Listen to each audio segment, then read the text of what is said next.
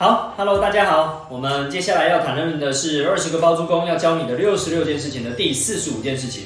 出售不了的房产要如何处理啊？就是呃，讲出售这件事情啊，大家其实都是一样嘛，就是一直在思考，就是说，那大家都想要卖好的价格，大家都想要卖房子赶快赚钱。那如果遇到出售不了的房产，要如何处理？我说真的哦，在卖房子这件事情啊，其实你如果等到你真的卖不掉了再来讨论，其实那都很尾端、很尾端、很尾端的。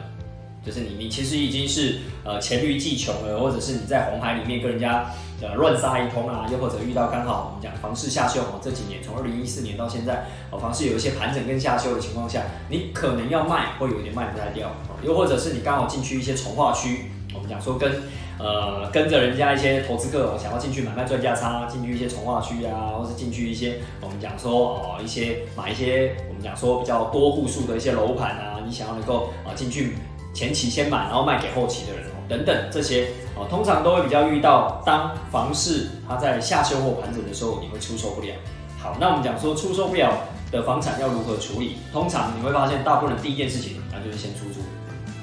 但同样道理啊，你。跟一群人一样，你要你要你要呃卖不掉都要出租，那你会进入另外一个红海，就是当大家都卖不掉的时候，大家都拿出来出租，所以就变得你又进入到另外一个红海，这不打紧。其实比较麻烦的就是，那你要不要做装潢？哦，通常我们买新成屋的时候呢，这个房子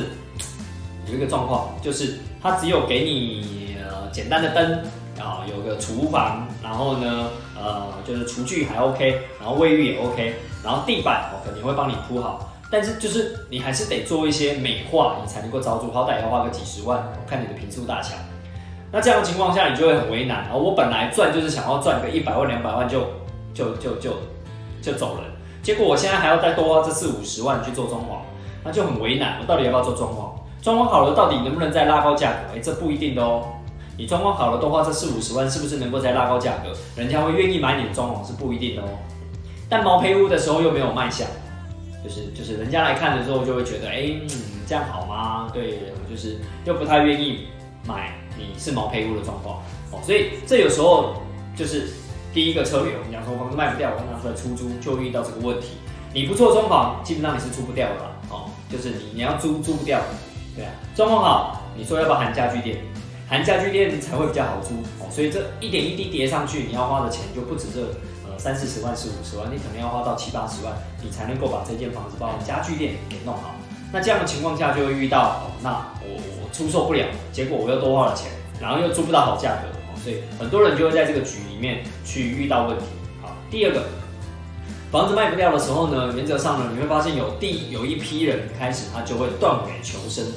断尾求生就是至少我不要再亏下去了，我就是亏一个数字，我能够亏得起的，好，那我降价出售。所以你就会开始房市开始下修的原因，就是因为有这样的一群人出现，他撑不住了。与其要缴这个所谓的房贷的本利摊，那我倒不如赶快把它断掉。我本来投资了两百万，那我少收一点回来，我可能呃就是赔个五十万，赔个一百万，赶快出场。但我不会有再有压力在那上面。对于有些人来讲，他可能就断尾求生，就是出售不了，那算了，我就是呃。可以便宜卖，我就把它清掉。最麻烦的就是哦，有些从化区里面它的价格被定高的有点夸张，所以就算你降价两成卖，都还不一定卖得掉哦。这会有一个比较大的麻烦，尤其是有一些平数比较大的，动辄两三千万，并不是一般人接受接得起的。在房市不好的时候，更没有人敢出手去接这种在新北市两三千万的房子。